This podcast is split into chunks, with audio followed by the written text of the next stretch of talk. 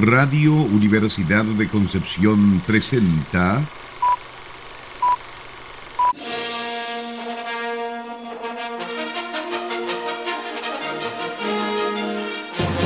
De película.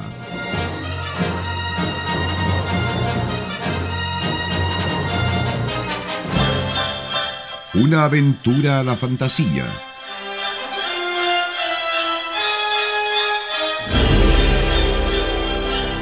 un paseo por las imágenes que guardan tu memoria.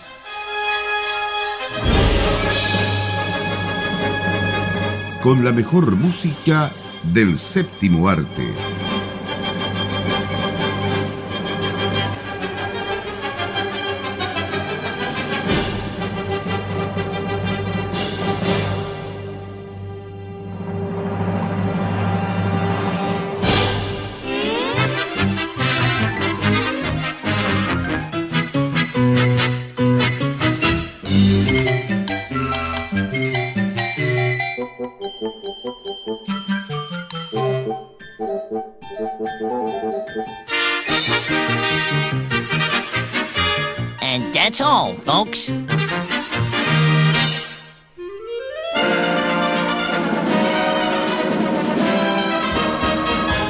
Buenas tardes, estimadas auditoras y auditores de Radio Universidad de Concepción. Como cada fin de semana, como cada sábado, comenzamos un nuevo programa de película. Pero esta vez vamos a volver al pasado como eh, el programa anterior. Vamos a volver a nuestra niñez, eh, a disfrutar de la música de uno de los compositores y arreglistas estadounidenses de dibujos animados eh, más eh, conocidos por esta asociación, ¿cierto? Con Warner Brothers en algún momento y con Disney también. Así que ahí vamos a conversar un poco de su vida, de su obra. Eh, vamos a escuchar también su música que fue muy, muy, digamos, famosa con los famosos dibujos animados de los Looney Tunes en esta tarde de sábado. ¿Cómo estás, Sarita? ¿Cómo estás, Nicolás? Bien, no confundir con Tiny Toons. No, no, porque eso vino después. claro. Looney Tunes. Hay parentesco, sí, hay, parentesco. pero... Okay, ¿Te acuerdas que cuando presentaban a Buster Bunny y a Bugsy Bunny, inmediatamente después decían sin parentesco? Sin parentesco. Esa es la serie antigua, porque la serie moderna han hecho varios cambios. Sí, el programa de hoy día va a estar para reírnos un rato. Ah, imposible escuchar esta música sin matarse la risa. Oye, les cuento un chisme a propósito de lo que acabamos de decir. Un chismecito. De, había, de entrada. un, caricaturista que en la época de los Looney Tunes, de los dibujos animados de Warner, eh, en la época que estaba Leon Schlesinger, porque uno siempre te ponen el nombre del productor al principio, no son los que me gustan a mí en particularmente, a uno le gustan los de Chuck Jones, pero aún así, había un caricaturista, un dibujante de esa época que se llamaba Ben Hardaway y al que amigablemente ahí en el círculo de sus colegas le decían Bugs. Hasta ahí lo dejo. Imagínense cómo se proyectó ese apodo y pasó a la historia, ¿cierto? A través justamente de estas caricaturas. Caricaturas que eran musicalizadas por un señor muy importante, como ya dijo Felipe, llamado Carl Stein. Compositor, músico, pianista, ¿cierto? Organista. organista también, actor de doblaje, productor. Las hacía todas. Bueno, en esos años hacía. Eh, en esos años uno era mentolatum. Sí, había, estaba la habitación, The Room. Estoy hablando de los tiempos en que estaba inventándose el estudio Disney, que no era el estudio, sino que era tal cual, una habitación donde trabajaban todos juntos. Los creadores, los dibujantes, qué sé yo, los músicos. En una sola habitación se juntaban todos ellos y hacían ese trabajo. Eh, y ahí obviamente había que ser mentolatum, porque si de repente faltaba alguien por allá, había que traer al que estuviera disponible para hacer la pega. Siempre y cuando obviamente pudiera ser, fuera una pega que pudiera hacer.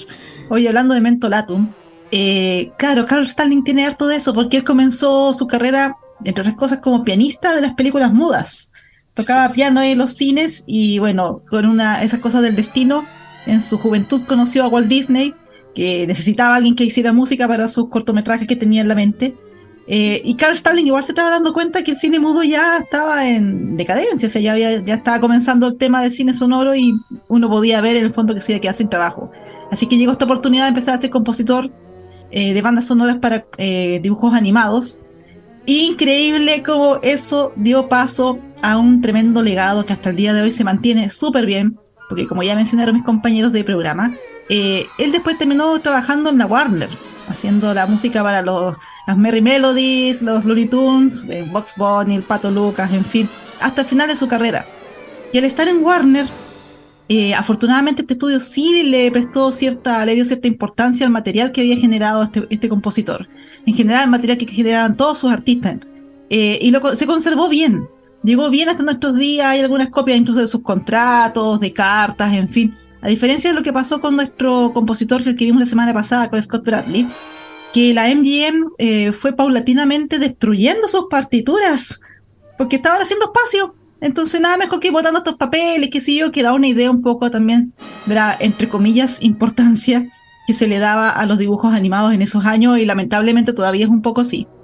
Pero bueno, afortunadamente ha llegado a nuestros días la obra de Carl Stalin, incluso hay algunas grabaciones de, de ensayos, por ejemplo, del todo el procedimiento que hacían para grabar la música, lo que iba después en los cortometrajes, uno puede escuchar las indicaciones que le da la orquesta, cómo tratan de llevar el tempo, en fin.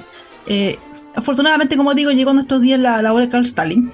Y volviendo al tema del mentolatum, pasar de ser un pianista de películas mudas a ser uno de los padres de las bandas sonoras de la animación, eh, vaya que, fue toda una trayectoria para nuestro invitado de hoy. Sí, un innovador, un innovador también ¿eh? en cuanto a la parte la parte técnica, digamos, de las grabaciones de estas eh, de estos audios para y esta música, digamos, para los, los dibujos animados que junto a, a Max Steiner y Scott Bradley, de hecho, se le se les acredita el hecho de trabajar con este metrónomo, ¿cierto?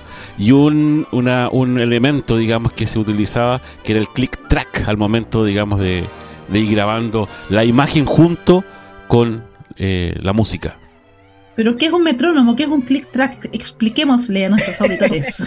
El profesor Nicolás Mascareal. Profesor Nicolás, a ver, voy, voy a tratar de, de, de, explicarlo de manera simple. Son básicamente, bueno, un metrónomo es un eh, aparato que simplemente sirve para marcar el pulso en la música. Generalmente se utiliza para estudiar porque un pulso demasiado mecánico, demasiado rígido, no es muy favorable a una interpretación musical.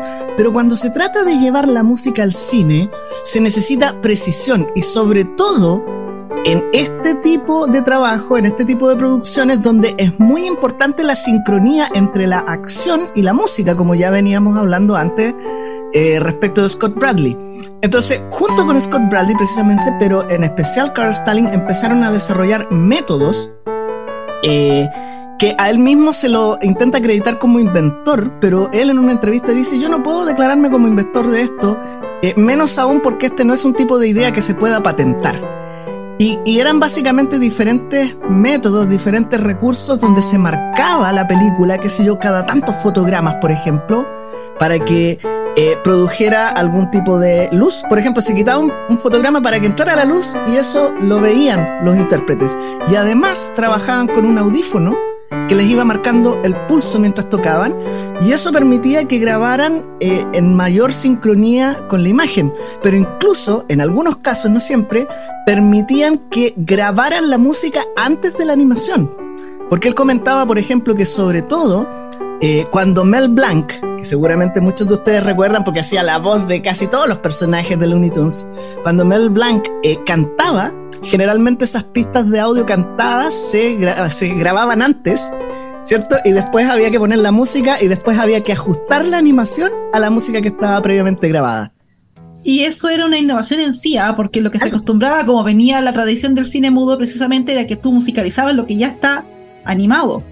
En cambio ahora se crea esta sincronía que hasta el día de hoy en, en harta, bueno, la animación sobre todo es como casi inseparable, el sonido de la imagen, o sea, sí. muchas veces la imagen, el dibujo va, bueno, encima de las voces que graban los actores, encima de la composición musical, sobre todo cuando son con canciones, que ahí la sincronización es pero vital. De hecho, en varias de las de los cartoons, cuando uno ve los créditos, aparece el famoso Vitaphone ¿ya? Y el claro. Vitaphone era el sistema de sincronía que había entre la película y la música, ¿cierto? La banda sonora, las voces y todo, que venían en estos, estos discos de acetato, ¿ya?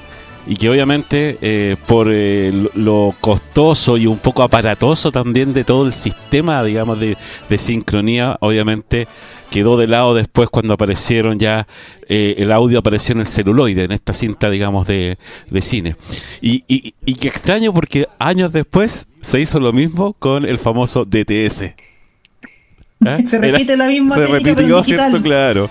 Obviamente, después del, de la Dolby, del Dolby 5.1 que empezaba a salir, que, perdón, que, salió en la cinta también, ¿cierto? Era un, una pista de audio, digital, era óptico, me recuerdo.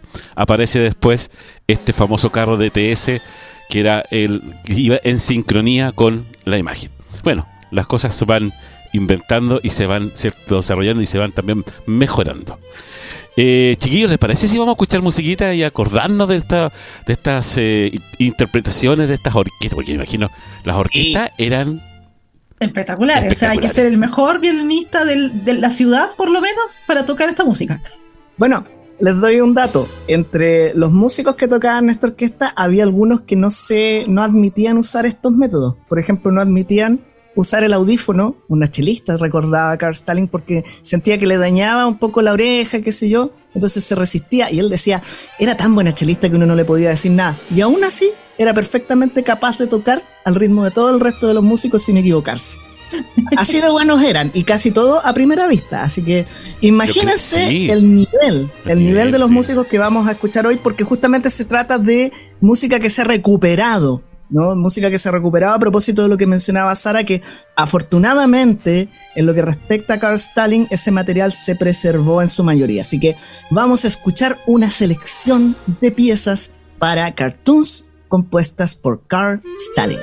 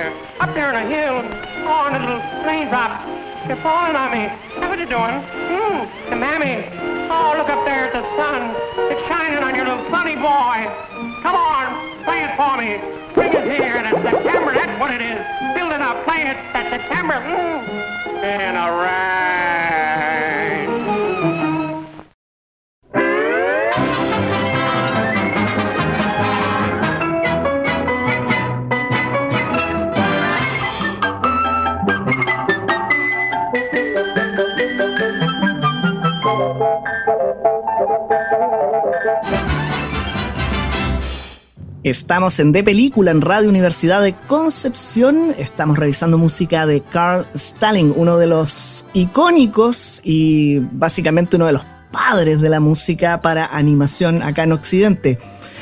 Recién comentaban que él partió como organista, pianista y conductor en teatros. Hacía todo eso. ¿ah? El, órgano se usaba cuando se requerían muchos registros que tocara una sola persona, pero a veces él también se sentaba al piano y desde el piano dirigir la orquesta cuando eran teatros más grandes. Así, ¿ah? sobre todo en la ciudad de Kansas, donde él se había radicado. Pero fíjense que él comentaba, no recordaba muy bien eh, el año exacto, pero que esto empezó a hacerlo alrededor de los 17 o 18 años de edad. Porque decía que él dejó la secundaria. Se fue. Estuvo dos años estudiando en secundaria eh, o preparatoria, no sé cómo le llaman, ¿cierto? El equivalente a nuestra enseñanza media. Y se fue porque no entendía al profesor y le costaba comunicarse con sus compañeros. Porque él sufría de una sordera parcial. Y eso le dificultaba el aprendizaje. Y sin embargo, curioso, porque esa sordera le afectaba tremendamente en lo que implicaba el trato, la comunicación con otras personas, pero parece no haber tenido ningún efecto en lo que implicaba hacer música. La composición musical era una sordera selectiva, yo creo. Sí. Me va a hablar una persona, ah, no, de repente soy sordo. Oye, escuchando la música estaba pensando que, bueno, Carl Stalin, eh, bueno, Scotland igual lo decía, que en esos años igual se utilizaban hartas referencias, y creo que lo comentamos en el programa pasado de la música que estaba de moda en esos años y bueno, y harta música clásica que era la, la grande referencia que tenían en esos momentos. O sea, hice yo el ejemplo de que hoy en día no puedes citar, no sé, Pacheca, Rocky, o sea, todo un bagaje, una cantidad de décadas de, de historia del cine a las cuales uno puede recurrir. Pero en esos años no era tan así, y sobre todo referencias sonoras a las que puedas recurrir. Y Carl Stalling tuvo también la suerte de, como trabajaba para Warner, era parte de su contrato, que él tenía que utilizar música del inmenso catálogo musical de Warner. Los compositores, los cantantes, lo que hubiera ahí, porque todo eso era también difusión. O sea, Warner le dijo, usted va a usar nuestra música porque queremos que se escuche en las radios y también en su cortometraje andan, anda un pato haciéndole ceras por ahí. No nos importa, que se escuchen nuestras canciones.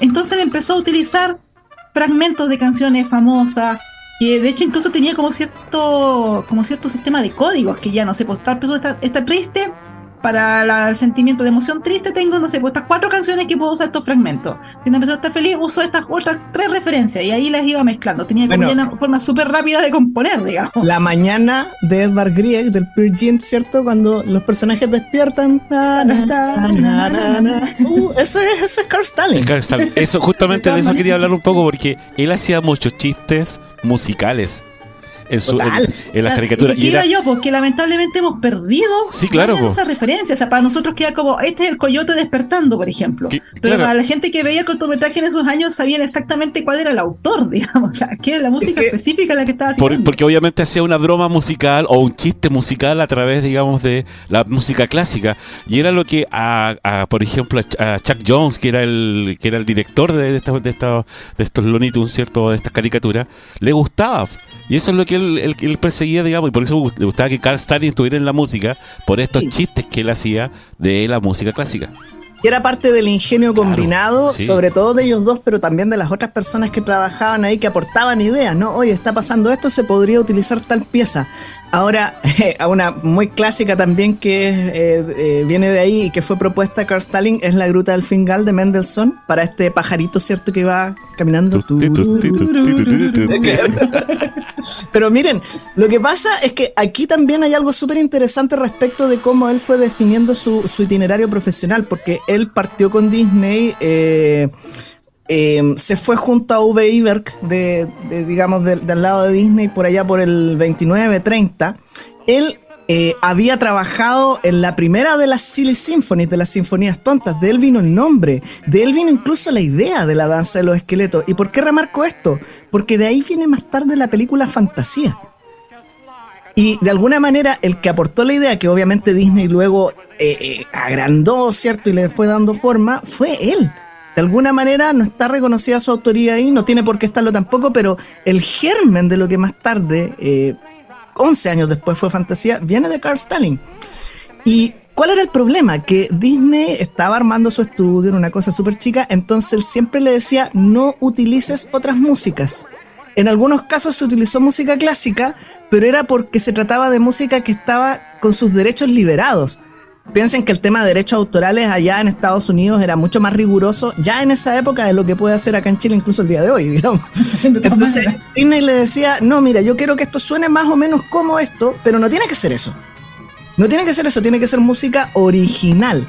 Entonces, ¿qué es lo que pasaba? Que eh, cuando, cuando él se fue finalmente a Warner, fue por 22 años el compositor exclusivo de Warner para, la para las animaciones fue reemplazado solamente por cinco semanas cuando estuvo con licencia por una operación, por un coágulo en su cabeza. Em, lo que pasó es que él le pareció mucho más interesante que justamente como Warner le daba esta posibilidad, lo instaba a usar música y estaba no solamente, digamos, abierta a utilizar su propio catálogo, sino que si hay que pagar derecho por utilizar esto otro, úselo nomás. Tenía que tener dinero. Y eso le encantaba, él le encantaba porque ir haciendo este collage ¿cierto? De cosas para él era como abrirle un mundo de posibilidades creativas que le daba la posibilidad de conseguir la fluidez en la música que requería la animación, que era sobre todo lo que a él le interesaba. No como sus independientes de, Disney. Claro. No tienen ni un dólar para, la música. De hecho, eh, eh, ese al momento uno de escuchar la música eh, de Carl Stalin, ahí uno se da cuenta obviamente esto de, la narrativa, de la fluidez de la narrativa también a través de la música. Y no solamente con música clásica, sino que mezclando el ragtime, ¿cierto? De repente, el rock and roll. Bueno, depende de la situación obviamente que ameritaba en, en la caricatura. ¿Cierto? Sobre todo a él, le gustaba mucho la, el musicalizar el coyote y el correcamino. ¿Ah? por, por, todas las situaciones cómicas que se que de repente se, se vivían en esa en, en, esos eh, cartoons. Chiquillos, estamos más o menos ya en la música para ir a escuchar música, vamos a disfrutar más. Vamos a escuchar. Estamos en De Película, Radio Universidad de Concepción. Revisamos el día de hoy una selección de música de Carl Stalling.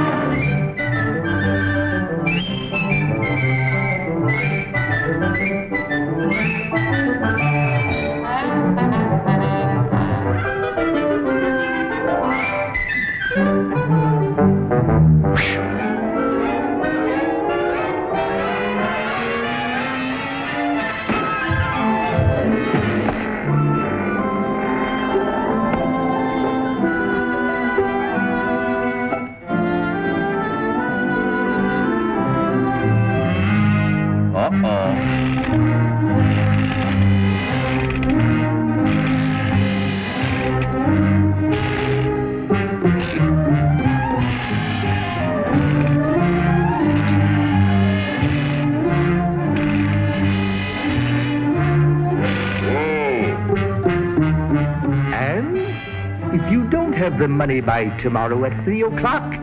I take the farm. He'll never make it. Well, you will.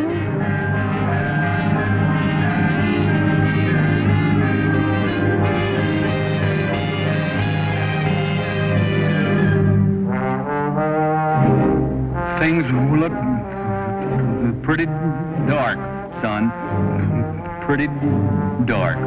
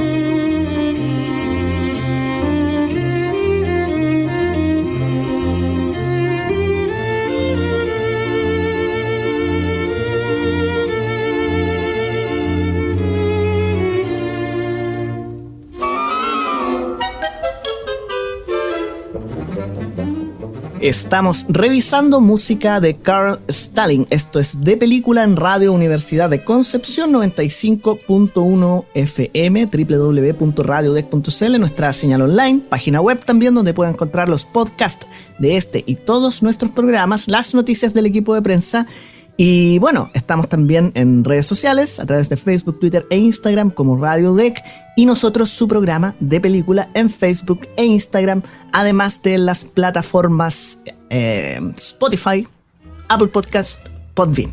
Ya, ahí sí, me acordé Sí. de todo, creo. ¿Cómo, ¿Cómo olvidar el What's Opera Doc? Oh, es que ese es uno de los más maravillosos cortos animados que puede existir en este planeta. Leopold. No podemos estar toda la tarde riéndonos aquí, igual que uno cuando está. Sí, el otro- Ahí, ahí tenían a Mel Blanc cantando. Y el otro se pone a tocar una tuba. Claro, The Rabbit Oye. of Sevilla también, el conejo de Sevilla, ¿te acuerdas de eso?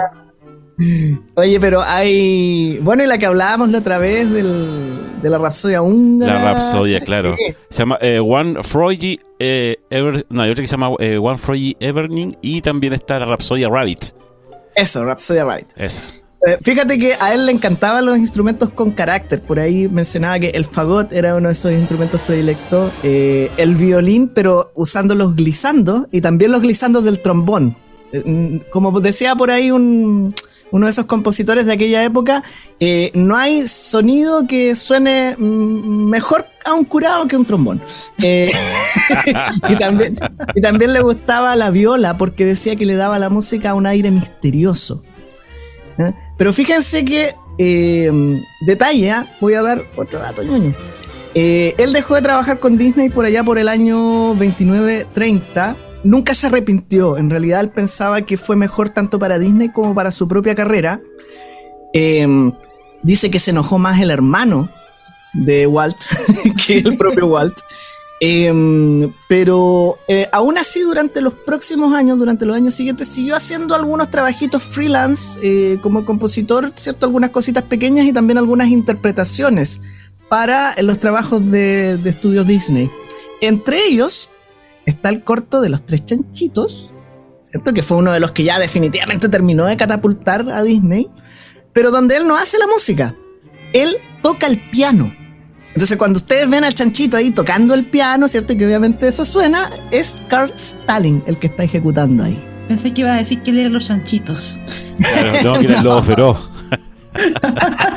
Sí, él era el que, era el que soplaba. Él el que soplaba, claro. no, fíjense que aparte de eso, una de las cosas interesantes de, bueno, de Stalin y Bradley, pero que uno ve también, eh, digamos, de forma particularmente interesante en Stalin, es eh, la integración del efecto sonoro a la música.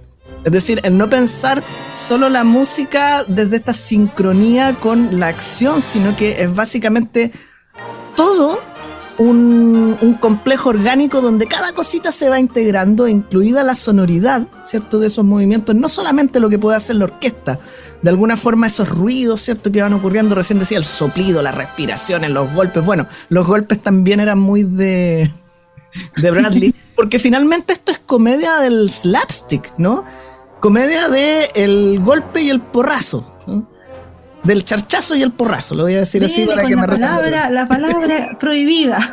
Bueno, del coscacho y el porrazo. Sí, pero qué bueno lo que mencionas, porque es realmente hablar de la banda sonora. Claro, En esos años, esa era la banda sonora, o sea, la música estaba súper eh, compenetrada con los efectos de, de sonido, de hecho se grababa todo al mismo tiempo, si ya lo comentamos también, era como una presentación, cada grabación era como una presentación en vivo, porque se equivoca el que está haciendo el grito al gato, ya hay que grabar todo de nuevo porque se equivocó el tipo, o entró tarde con tal instrumento, entró tarde con tal sonido, y eso implicaba más grabación, y como ya comentamos, y como ya pudieron escuchar la música, no eran para nada composiciones fáciles de tocar. Y de hecho me da risa esa dicotomía porque por un lado están los mejores músicos, o buena parte de los mejores músicos de la ciudad al menos, tocando esta música, pero por otro lado se la miraba súper en menos y hasta el día de hoy la música de animación todavía le cuesta, eh, como, como que la consideren dentro. O sea, si ya las bandas sonoras son miradas en menos, la música de animación está peor, más abajo y todavía más abajo está la de videojuegos, pero eso ya lo hemos comentado en otros programas. Sí, Bueno, pero se ha perdido mira. mucho. eh, De hecho, hablábamos fuera del micrófono de, mm, de cómo, cómo se ha perdido, ¿cierto? Esa, esa forma de componer. eh, esta, estas, estas armonías, por ejemplo, a lo Betty Boop que hablábamos delante también, de que eran muy bonitas en estas caricaturas, ya, y que hacían canciones muy interesantes porque obviamente al final terminaban todos bailando, hasta los que se, los que estaba pintado, estaba, se, se ponía a bailar y a, y a cantar con, con esta música. Y, y a uno, obviamente, cuando es, cuando es más niño, uno eh, empieza también como a a, a bailar y, bueno, yo me acuerdo cuando veía estas caricaturas que me gustaban mucho el- las canciones que tenían este tipo de armonía. Yo no sé cómo se llaman realmente eh, ese tipo de, de música, digamos, donde eh, generalmente eran mujeres. También habían algunas donde participaban hombres. Yo me recuerdo que había un, un bajo, una voz muy, muy, eh, ¿cómo se podría decir? Muy romántica. Y era un gallo que le cantaba a las gallinas. Y al final todas las gallinas se desmayaban y se le veían todos los churrines a la, a la gallina cuando este gallo le se agarraba el las micrófono. plumas. Las, claro, po. y dejaba la escoba en el gallinero. Así como, Pero, ¿sabes lo que pasa? Es que en ese entonces había una cultura interpretativa muy diferente a la de hoy y que habla mucho de cómo eran los tiempos, ¿no? O sea, actualmente cuando uno escucha una grabación, qué sé yo, de la Deutsche Grammophon o de un conjunto coral, qué sé yo, se busca un sonido muy heterogéneo. Y en ese entonces era súper diferente. Se buscaba un sonido... eh, perdón, a- ahora se busca un sonido homogéneo, en ese entonces un sonido más heterogéneo que provocaba también una mayor riqueza armónica. Y eso es lo que se ha perdido, que esa cosa que el coro suena como burbujeante, por decirlo de alguna forma, y que yo lo he escuchado en grabaciones, por ejemplo, los famosos coros polifónicos de Concepción, pero por allá por los años 40, las poquitas grabaciones que hay, y suena así porque esa era la estética del sonido que se buscaba. También el sonido que buscaba, por ejemplo, Stokowski en su orquesta, que era un gran referente. Eh, entonces, ahora ya simplemente eh, la belleza, por así decirlo, o la corrección en la ejecución musical en estos estilos, busca otro tipo de sonido y lamentablemente se olvida cómo se debe tocar o cómo se debe cantar para conseguir ese sonido de época. Fíjate que quien tuvo que hacer ese ejercicio en su momento, inicio de los 90 creo que fue, el compositor Bruce Broughton, que eh, fue el encargado de hacer la banda sonora de los Tiny Toons. Porque al ser una serie que hace un homenaje realmente a estas series antiguas, él se vio obligado y se autoimpuso también poder componer, si no al nivel de Stalin y de Bradley, por lo menos intentarlo y por lo menos acercarse. Y él Que sonara. Que sonara que parecido. sonara. Y él comenta que no fue para nada fácil cambiar el switch y volver a retomar esa tradición que se perdió con el paso de los años. Y quizás, bueno, quizás más adelante en algún programa lo veamos, pero yo creo que suena, suena similar y yo creo que también eso hace que la serie funcione también. O sea, los que vimos los Tiny Toons se entiende que es una versión más moderna, pero se entiende también que es una sucesora de lo que venía antes, no es como algo extraño, digamos, sino que Sí. se logró el objetivo, creo yo. Y el tío Spielberg yo creo que también la hizo eh, en los Animaniacs. También, también. Tenía esa intención, tenía, esa intención de intención, sí. recuperar. Igual llegamos a los Tiny Toons, no sé cómo. Y los Animaniacs. Es inevitable. Bueno, inevitable. y así como a Bruce Broughton le, le costaba llegar a esto, Stalin decía que le resultaba sumamente fácil. En una entrevista le preguntan, ¿y hay algún corto que le haya costado especialmente? Él decía, no. No, porque como yo improvisaba música para, lo, para las películas mudas, entonces cuando me encontraba frente a algo, yo me imaginaba tocando para eso. Y las cuestiones me salían súper espontáneas, entonces nu- Sí. nunca hubo algo que se me hiciera Más particularmente encima tenía todo en la Tenía cabeza todo eso- como que eso todas mismo, las porque- referencias musicales refer- ahí está, las referencias musicales, y él lo dec- también lo leí por ahí, él decía de que tenía muchas referencias, sobre todo, por ejemplo, las bromas musicales de Mozart, las tenía muy, como muy aprendidas, la- algunas cosas, algunas piezas de piano de Satie también, por ejemplo. Entonces, como que para él era súper fácil tomar cada una de ellas y desarmarlas, volverlas a armar, e ingresarle, que sé yo, un ragtime entre medio, eh, y volverlas a armar de nuevo. Eh, él- si nuestros auditores y auditoras supieran cómo los improvisadores de los teatros de esa época destripaban la música, la música clásica, clásica, claro. hay, hay que entender que esas personas, que, que también las tuvimos acá en, en- en nuestra ciudad en, en alguna época, tenían un bagaje musical Eso es. tremendo. Mm. Tremendo. Eh, oye, detalle. Eh, le costaba poco, decía él, pero le tomaban entre 7 y 8 días componer una partitura Mm. para uno de estos cortos que eh, él enviaba con, digamos, el, el esqueleto en el piano, lo mandaba un arreglista, y esto quiero destacar porque él lo, lo remarca como uno de los grandes músicos que conoció en su carrera, Milt Franklin, que fue el arreglador que trabajó con él todo el tiempo que estuvo con Warner y que falleció en 1962. Eh, él hacía los arreglos y a veces él le marcaba así como, aquí utiliza este instrumento específico. Después esto se iba a la orquesta y él decía eh, que los músicos esperaban grabar estas cosas y él no lo entendía. Porque claro, era una música que tenía como un menor valor, era una música que era más difícil de grabar que las otras, les tomaba alrededor de tres horas en total grabar todo un corto, pero los músicos dice que esperaban que esto llegara para grabarlo y él lo encontraba pero la cosa más rara del mundo, pero de que lo gozaban, lo gozaban. Yo creo que por ahí va, yo creo que por ahí va la cosa. Se pasaba Una bien. antes de, de- de cerrar. 7-8 días en componer la música y por ahí un compositor mencionaba que hoy en día para una serie animada tiene 7-8 días para componer la música y la postproducción. O sea, los tiempos que hoy en día tienen los compositores para trabajar es como la nada comparado con el tiempo que tenían antes para producir estos tremendos monstruos de partitura. Y quizás por eso también hay varias bandas sonoras que ya no son tan complejas. O sea, ciertamente las caricaturas modernas no, no tienen ese nivel de, de composición. Y bueno, si tienes una semana apenas para que se te ocurra la idea y entregarlo grabado, listo y poner, eh, es comprensible. Así es. Bueno, lo que también es comprensible, Sara Salazar y Nicolás Masquerán, es que tenemos que empezar a despedir nuestro programa por este fin de semana. Eh, la temporada. la temporada, mira, nos vamos de vacaciones. ¡Allá voy, vamos! Nos vamos de vacaciones, chiquillos, pero no vamos a dejarlos votados, señores y señoras auditores, por si acaso. No, no, no. De película. ¿Ah? Algo haremos. Algo haremos de película va a estar siempre con usted cada, como cada sábado a las 7 de la tarde por Radio Universidad de Concepción 95.1 FM y www.radiouniversidad.cl. Ahí está. Casi me equivoco. Casi. Así Está que bien. ya estamos pensando que va a presentar cada uno. Nos vamos a conseguir un compositor para que en ocho días haga unas seis o siete bandas sonoras que rellenen nuestro, Claro, nuestro no- sábado. justamente. Así que tengan muy, eh, muy buenas eh, vacaciones, Sara. Muy felices vacaciones, Nico. Eh, y nos encontraremos en la próxima temporada. po. Próxima temporada, Temporada 23. 23. 23. 23. Sí. ¿Qué vamos a hacer? Vamos por los Yo tengo 25 Cosas ya años. tintero, ya estamos viendo varias cosas que decimos, Sí. ah, esto para la temporada.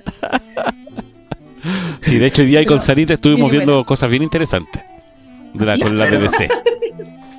Dejémoslo, Mi dejémoslo memoria ahí. ya no es lo que era. Ya. ¿Qué viene, Sari? Eh, viene una selección de música de nuestra región y después viene, al fin, el último capítulo de la temporada. Crónica Nacional. Muy Nicolás interesante el capítulo de hoy. Escogí una hora muy especial para terminar la temporada también. Así que los invito a todos y todas a que la escuchen. Y recuerden, Perfecto. mañana a las 19 horas, sonidos raros, digo, eh, exponentes del New Age con Felipe Hinojosa. Ya, muchas gracias también por ahí por el, por el anuncio. Se Ya. viene mi programa algún día. Le falta la. Sí, pues, te, te- te falta a ti tu programa solita. Va a ser sobre pelambres de Radio Deck. Eso. Las copuchas de radio de Copuchas. Ya, que estén muy bien y nos encontraremos el próximo, la próxima temporada. Así es. Que estén muy bien. Chao, chao. Adiós. Es, eso es todo, amigos.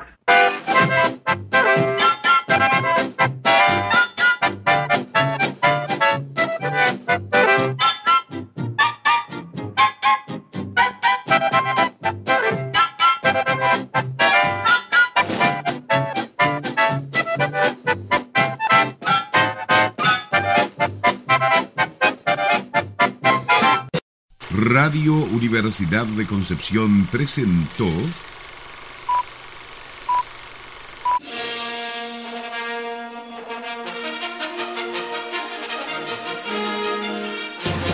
de película.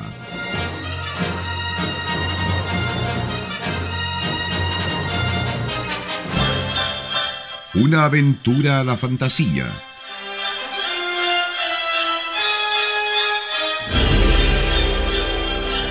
un paseo por las imágenes que guardan tu memoria.